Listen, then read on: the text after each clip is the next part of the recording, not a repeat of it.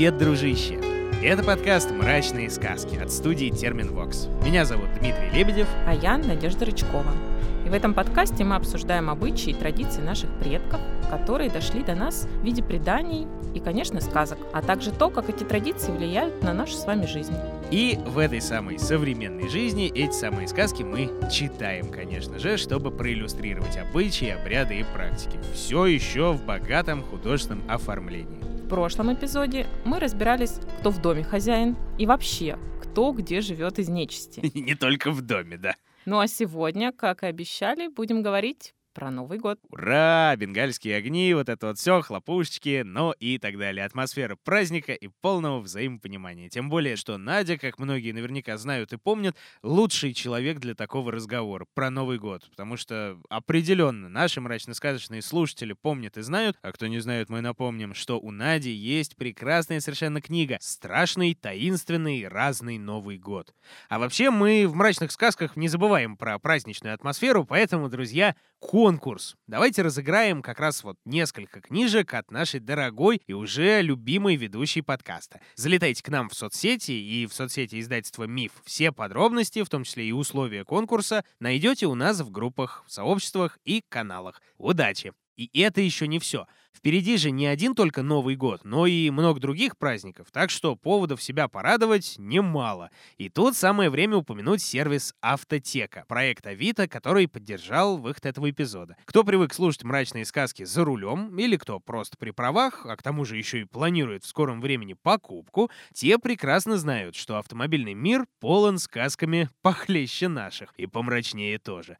Тут тебе продавец говорит, не бито, не крашено, зацеловано, тут цена цена такая, что глаза аж на затылок лезут. А тебе вещают, ну что ж вы хотели за такой-то пробег. Там начинается обработка вообще в стиле Шахерезады. Исключительно для тебя, да по такой стоимости. Да нигде не найдешь, кроме как у меня. Или только за морем, в краю птицы рух, но туда еще доплыть.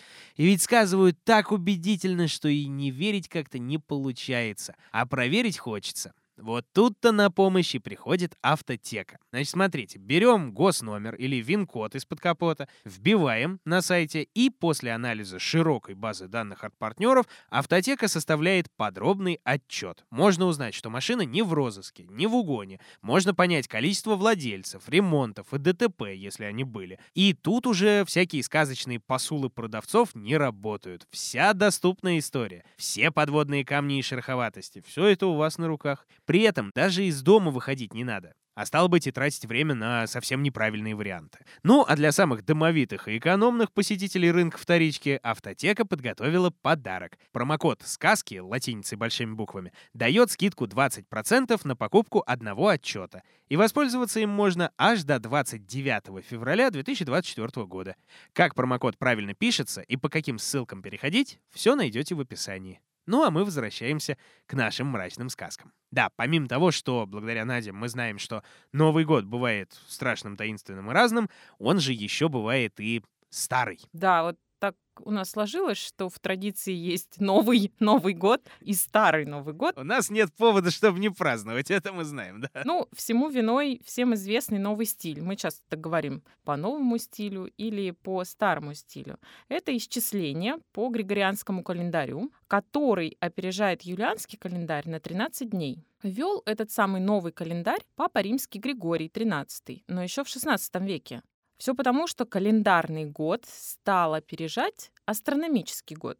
Но мы в России поменяли календарь спустя три с половиной века, только в 1918 году. Да. Вот благодаря этому и появился старый Новый год, который сейчас мы отмечаем в ночь с 13 на 14 января. Когда все праздники уже закончились, и хоть какой-то повод э, восстать после нескольких, восьми или семи дней безумия коллективного, да. Но вот интересно, что современники, которые жили в 18 и 19 годах начала 20 века, писали, мы не знали, праздновать или нет этот Новый год. Некоторые встречали, а другие будут встречать по старому стилю, мол, не хотим по-большевистски. Мгм. И вот когда мы в экспедициях спрашиваем про Новый год, наши информанты чаще всего рассказывают именно о старом Новом годе, вписывая его во весь святочный цикл. Ритуалы, приметы, песни — все это относится к нему.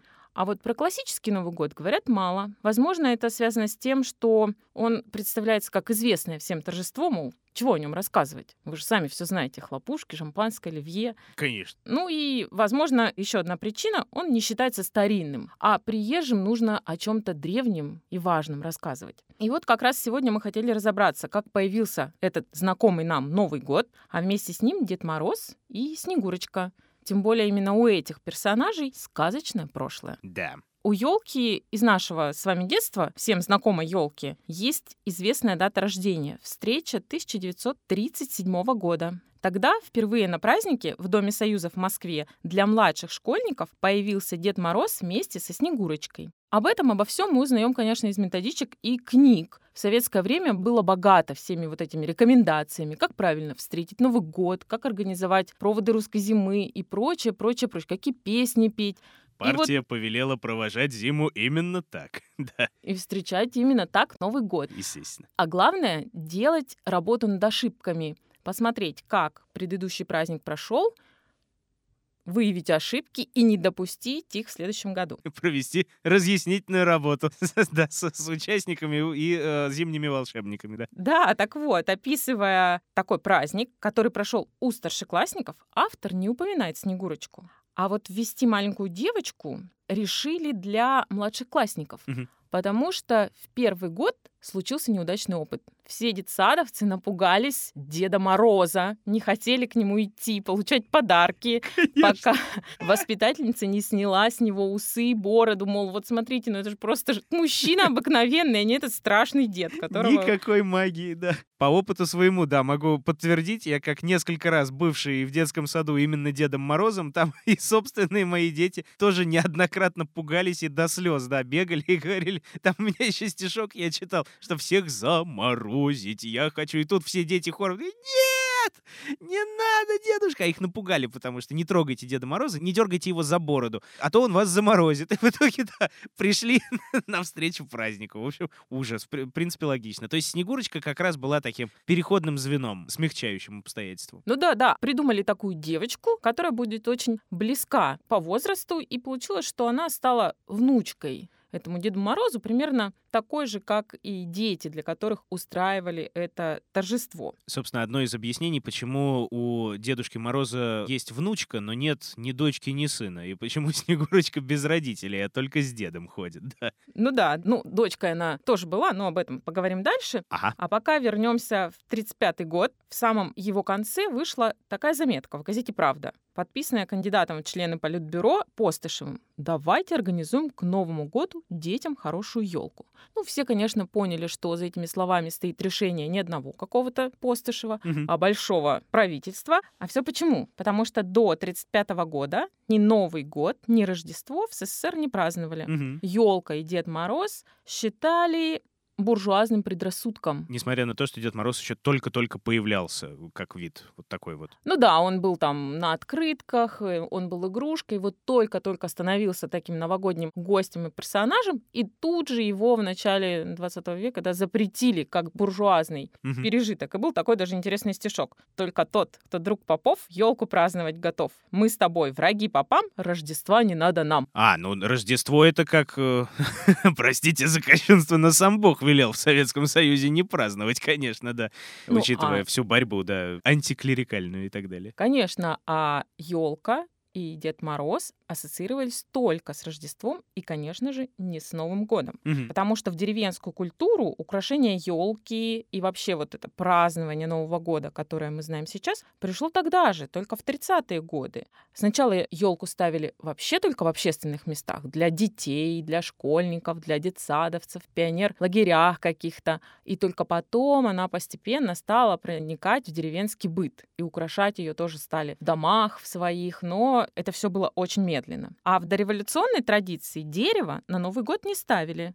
Главный атрибут торжества новогоднего была обильная еда. Мгм. И вот самое известное блюдо — это кесарийский поросенок, целиком приготовленный. Красиво звучит, как. Ну, называли его по имени святого Василия Кисарийского, день памяти которого как раз и празднуют 14 января по новому стилю, ну, а значит, по-старому, в ночь с 31 на 1 января. Ага. Ну и вот и сам вечер именовали Васильевым. Кстати, кое-где в традиции до сих пор его так и именуют. Васильев вечер. Так вот, этот поросенок представлял долю, которую под Новый год мы должны разделить между всеми участниками обряда. Ну, семьи, конечно. И поэтому его даже не резали, вот так разламывали, выбирали себе такой вкусный кусочек, и все вместе трапезничали. Мало страдал порось при жизни, да. Но зато он показывает богатство, которое нас ждет в новом году. Отлично, да. Ну и, конечно, помимо обильной трапезы были обходы дворов. В новогодний вечер дети ходили и посыпали зерном, опять же, желая урожая каждому дому, да, сею-сею, посеваю, с Новым годом поздравляю со скотом, животом, с малым дедушком, малолетушком, ну и так далее. То есть это были такие припевки, и они обсыпали зерном разным, причем старались набрать, чтобы, значит, вот урожай Хм. был, чтобы всего было в достатке. Ну и, конечно, гадают, но об этом мы в другом выпуске поговорим, правда? Да. В общем, никакого новогоднего деревца восточнославянская крестьянская культура не знала. Зато знала городская, но не новогодняя, а рождественская. Вот Мгм. такая вот запутанная история получается. Рождественская елка в русской культуре явление заимствованное. Считается, что традиция ставить украшать елку на Рождество появилась в Петербурге в начале XIX века. Ну, Как и все новое, в принципе, да. Ну и принесли ее, конечно, как тоже многое новое, немцы. Немцы, да. Потому что их было немало в северной столице, и вот они принесли с собой этот обычай украшать именно для детей елку. Еще раньше, в 1699 году, Петр I не только перенес начало года сентября на январь, но и приказал украшать дома елями по западному обычаю.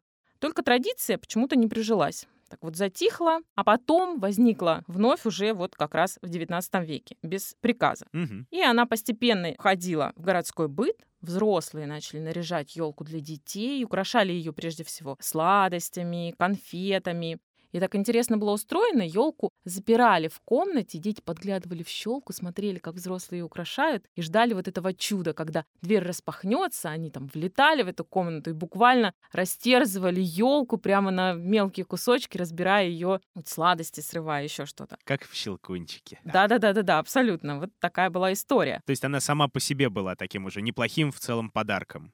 Да, но потом, в общем-то, от этого ритуала отходили, и елка становилась украшением торжества, и уже не обязательно сладости, вот всевозможные игрушки красивые на елке висели, а подарки вместо родителей стал приносить Дед Мороз. Но его, правда, так не называли. Его просто там называли Дед с елкой или Старик. Но, опять же, он приходил не настоящий, как образ, одетый в костюме какой-то человек, а дети о нем знали по открыткам, которые, опять же, печатали в Германии, и отправляли в Россию. Они знали по игрушкам, делали игрушки в виде фигурки Деда Мороза.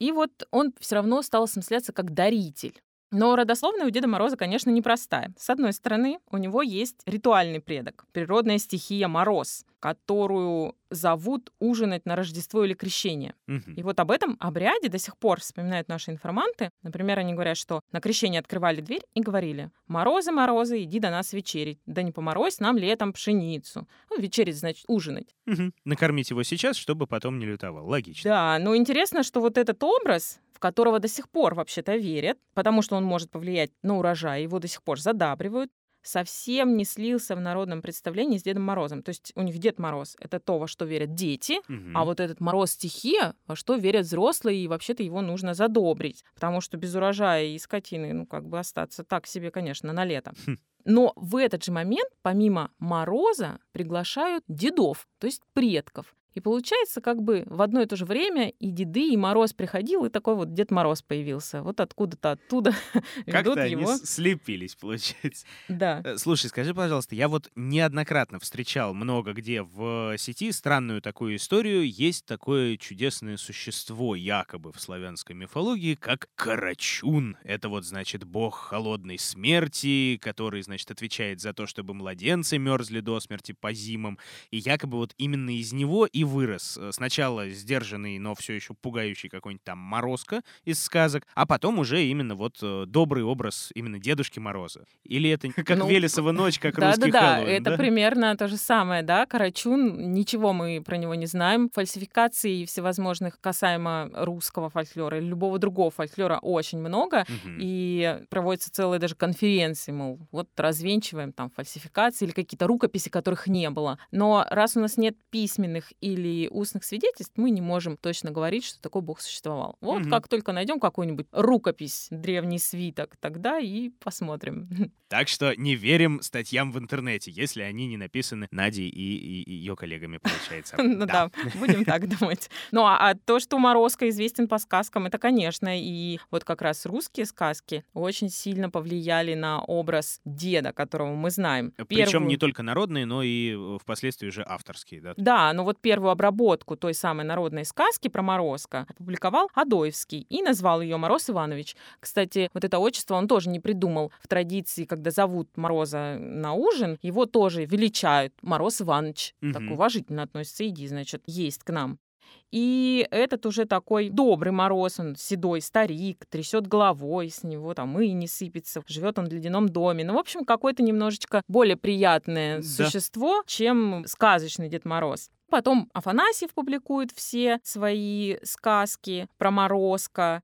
Потом поэма Некрасова выходит «Мороз, красный нос». И, в общем-то, в литературе складывается такой образ Мороза. Он разный совершенно. И злой, и добрый, ну, каким-то образом обрабатывается и приходит еще мороз стихия, формируется вот этот вот образ. Ну и, конечно, не без влияния соседней западной культуры, о которой, конечно же, все хорошо знали городские да. жители, да? Вот. Собственно, от немцев же пришедшие, а у них уже был, наверное, даритель. святой Николай да, даритель. Конечно, да, даритель был. Только вот он просто, наш Дед Мороз, как бы ему, получается, каким-то братом сводным, что ли, является. Ну, да. Корни у них разные. Как Йола Пуки и все все остальные, да, которые западные. Собственно, он же Санта-Клаус именно, Сент-Николас, да. но Клаус — это именно немецкая история, да, поэтому да. от немцев тоже к нам прискакало, да. И вот на елке стал появляться вот этот старик с мешком в руках, и его сразу Дедом Морозом не называли, но, значит, постепенно появился просто там старик, потом просто Мороз, а потом Дед Мороз. Это четко проследить, конечно же, сложно, потому что традиция, она такая вот тусная в основном была. Mm-hmm. Но, тем не менее, мы имеем уже к революции рождественский ритуал и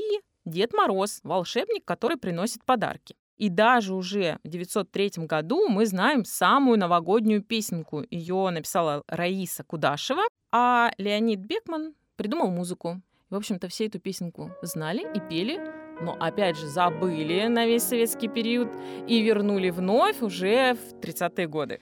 В лесу родилась елочка,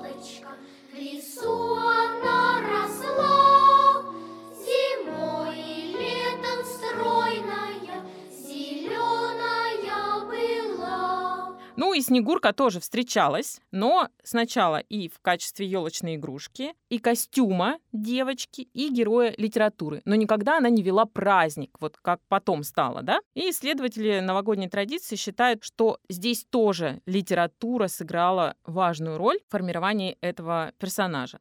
В фольклоре и Снегурка, и Мороз — это персонажи сказок. Угу. Первую сказку о снежной такой девочке опубликовали аж в 1840 году. Потом она снова появляется у Афанасьева спустя почти 30 лет. Ею вдохновляется Островский. Он пишет пьесу «Снегурочка». Правда, совсем не похожую на сказку. Там у Снегурки как раз появляется мать, угу. весна и отец, да? То есть, получается, Мороз-то, в принципе, для нее в сказке, в литературной, был отцом. Угу. Почему она стала внучкой, мы уже выяснили. Ну да. Но но вот эта вот пьеса не особо кому-то нравилась, пока римский Корсаков не написал свою оперу. И у оперы был громадный успех, и вот, получается, начинается такая новая жизнь этой пьесы. Ну и образ вот этой снежной девы, которую даже и называют Снегурка, встречается и у многих поэтов. У Блока, у Сологуба, А вместе со взрослой литературой эта же Снегурка живет и в детской. То есть, если нам захочется поискать Снегурку, мы найдем богатый материал литературный. Огромное количество, да. Важно сказать, что все эти произведения про Снегурку, Морозко или Мороз Иванович печатали в журналах перед Рождеством. И, конечно же, люди покупали журналы, читали, узнавали, что вот есть такие образы, и вносили в новогоднее торжество костюмчики, игрушки и так далее. То есть все это перед революцией витало в воздухе все эти Снегурочки и Деда Мороза. Еще бы чуть-чуть, и, может быть, Снегурка и тогда появилась в качестве ведущей. Но вот сначала все сломали, а потом отстроили заново. Это потому, что при царе методичек не было, как э, работу над ошибками проводить, видимо. Ну, на самом деле, методички тоже начинали писать, Ага. но без ошибок. А вот, это по новой орфографии, которую тоже в 18 году вместе с э, новым летоисчислением ввели, получается. Ну и, конечно же, на развитие образа, а главное, на костюмы Мгм. повлиял и визуал. Картины Васнецова, Врубеля, костюмы к опере, знаменитая там Снегурочка Рериха. И эту оперу стали ставить любительские школьные труппы как раз ровно во время зимних праздников. И так вот трагическая история о девочке из снега стала частью городской культуры, а потом внучка оформилась позднее, уже в советское время. Получается так. Но при всем при этом, вот в одной из первых сказок, по крайней мере, вот э, именно в авторском пересказе, но народного сюжета, она была далеко не новогодним персонажем и вовсе с Дедом Морозом не сильно связанной, по крайней мере. Ну а, собственно, чего же мы ждем? Давайте ее, получается, и прочитаем. К сказке.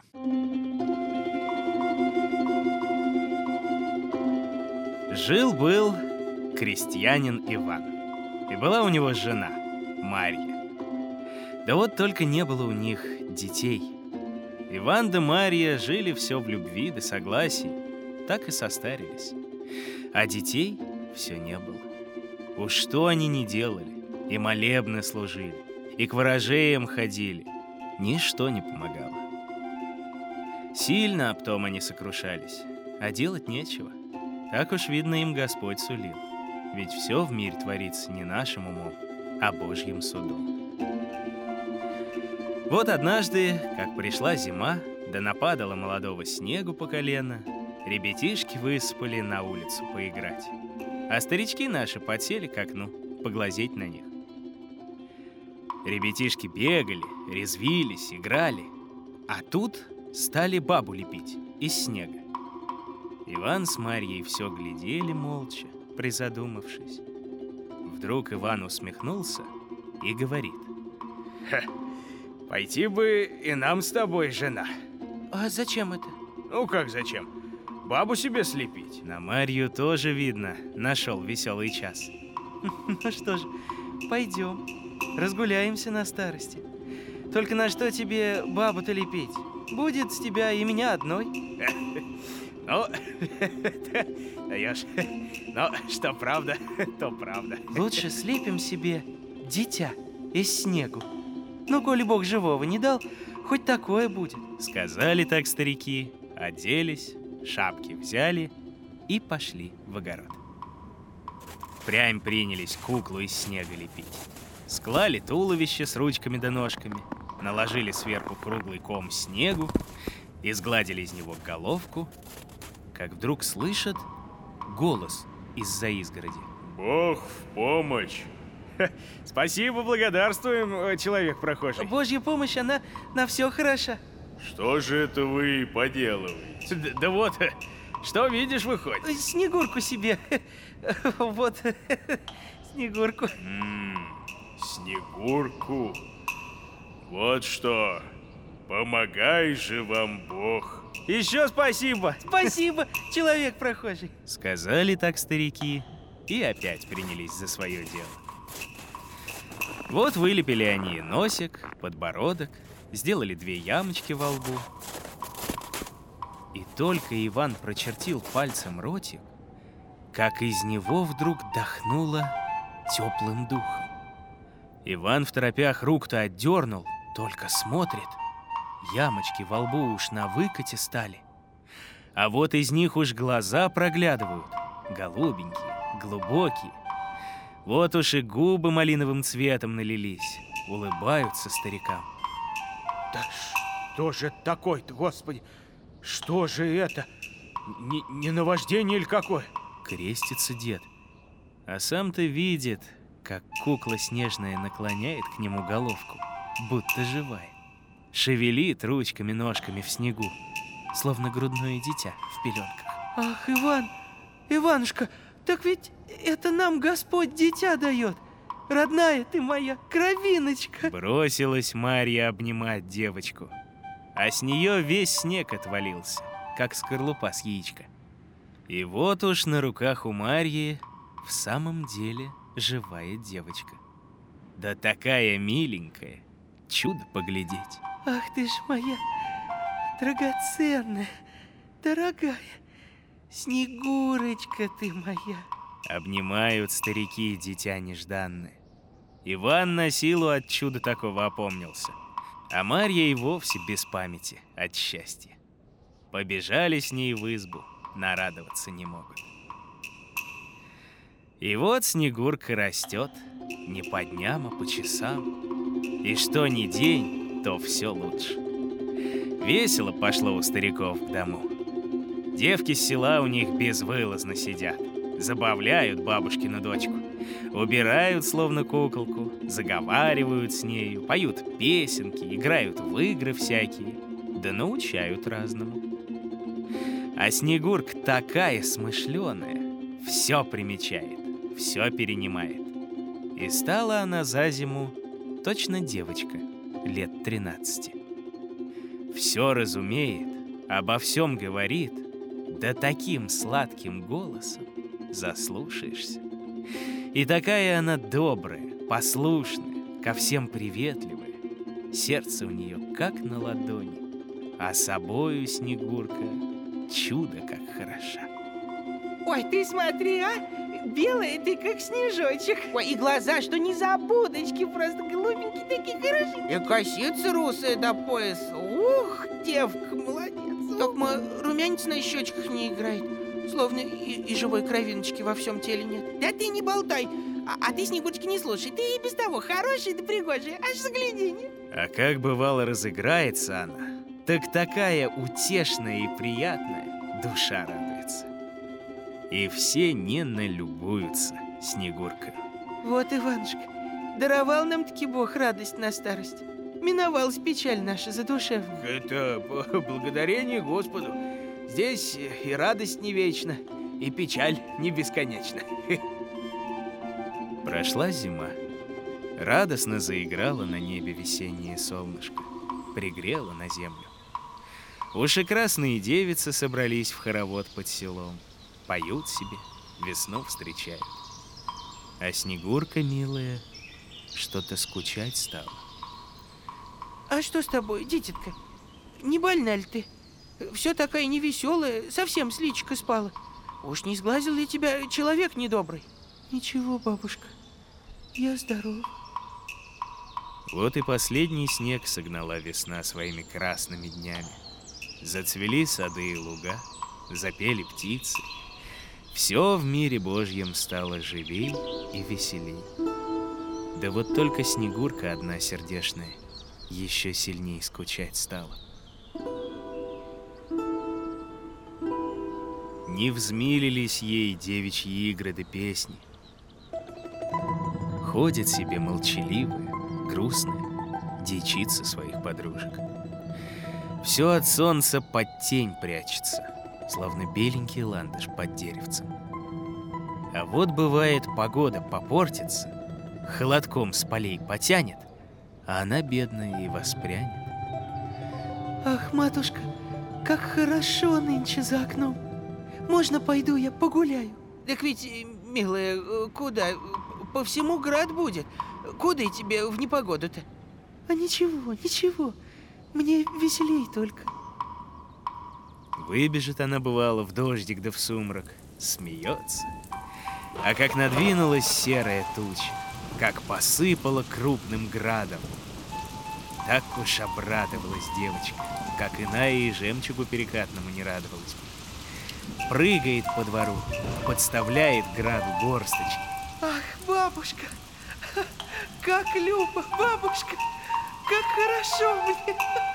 Да вот только Как опять любо. припекло солнце. Град растопило, в воду превратило. Так по нем всплакалась Снегурка, как родная сестра по брату не плачется. Вот уж и весне конец пришел. Приспел Иванов день. Все селенье на купальскую ночь собирается, венки вьет, в рощу гулять готовится. Зашли девки и в избушку к Ивану Марье. Бабушка Марья, а ты пусти с нами Снегурку погулять. Ой, милые, ну, э, и куда же я ее отпущу? Вон она какая невеселая. Да вы отпустите. Пущай с нами побегает, да там и развеселится. Девоньки, милые, что-то тошно мне. Не хочу я из дому отлучаться. Чует мое сердце недоброе. А оно все о сиденье долгого, да, девки, правильно говорю? А вот как по лесу пройдемся, как веночек сплетем, как на воду спустим. Вот, в раз и снимет, как рукой твое горюшко. А может, оно и, и правда? Авось разгуляется. Принарядила Марья Снегурушку, поцеловала и говорит. Поди, поди, дитятка, повеселись с подружками. А вы, девки, смотрите, берегите мою Снегурочку.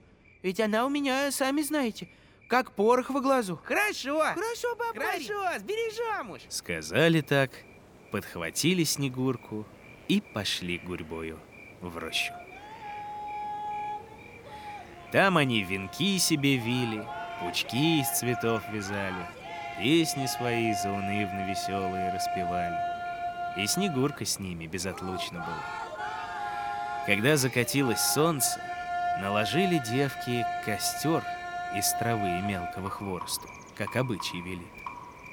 Зажгли его, и все в венках стали в ряд, одна за другой.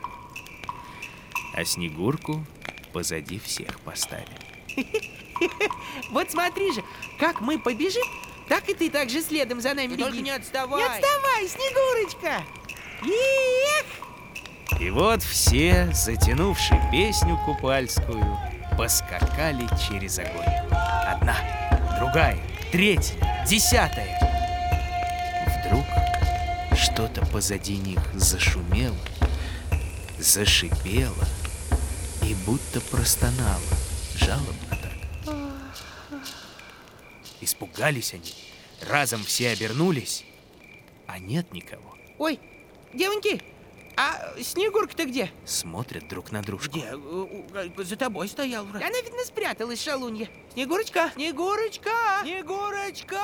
Снегурочка! Разбежались девки искать ее. Никак найти не могут. Как ни кликали, как ни аукали, не отзывается. Ох, что ж это... И куда же она подевалась-то, а? Да поди, может, домой убежала уже. А пойдемте тогда в село. Вот А, там и может, поищем. найдется там, да, давайте поищем. Но и в селе Снегурки не было. Искали ее на другой день, искали на третий, всю рощу исходили. Кустик за кустик, деревце за деревце. Снегурки все не было, и след пропал. Долго Иван да Марья горевали, долго плакали за своею Снегуркою. Долго еще бедная старушка каждый день ходила в рощу искать ее. И все кликала, точно кукушка гремышная. И не раз ей слышалось, будто голосом Снегурки отзывалась. Куда же девалась Снегурочка? Лютый ли зверь умчал ее в дремучий лес, а ли хищная птица унесла ее к синему морю? Не лютый зверь в дремучий лес умчал, и не хищная птица к морю унесла. А когда Снегурка побежала за подружками, когда вскочила в огонь, то потянулась вдруг она вверх легким паром. Свилась в тонкое облачко и полетела в высоту поднебесную.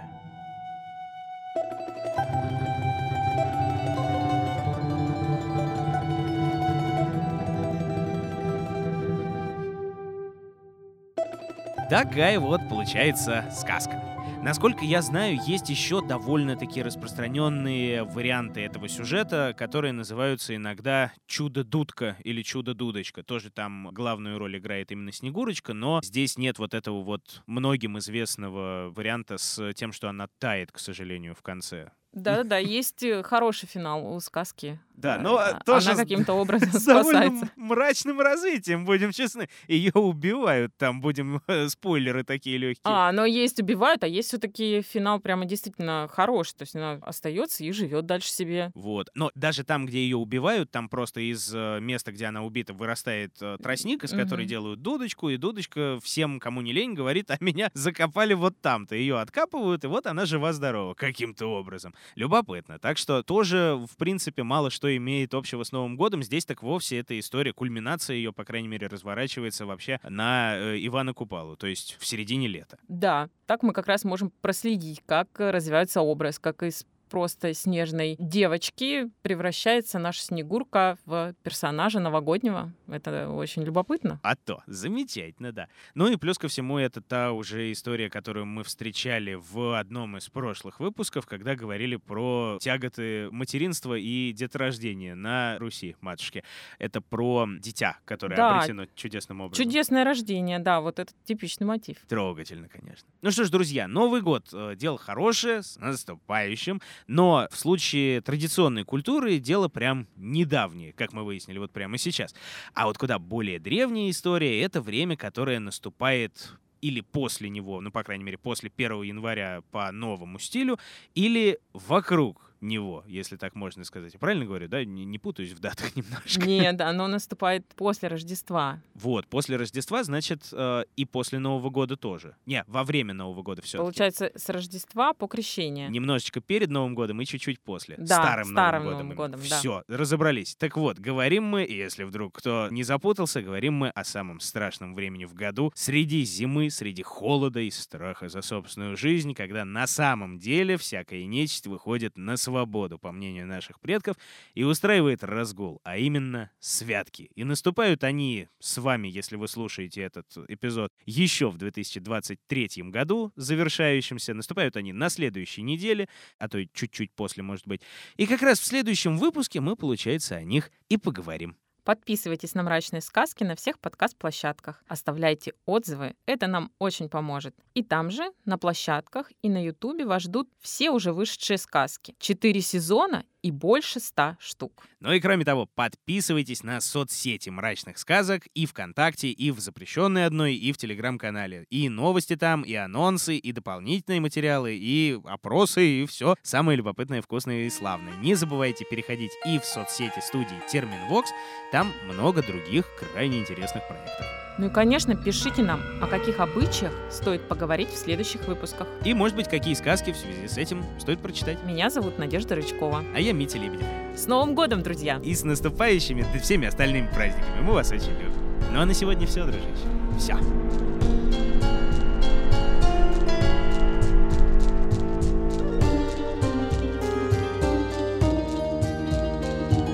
Находили, объясняли и читали сказки Надежда Рычкова и Дмитрий Лебедев. Собирала их в звуки и украшала Ольга Лапина. Писала завораживающую музыку Полина Бирюкова. Рисовала мрачные картинки Алена Христианова. А продюсировала все это Елизавета Лобанова.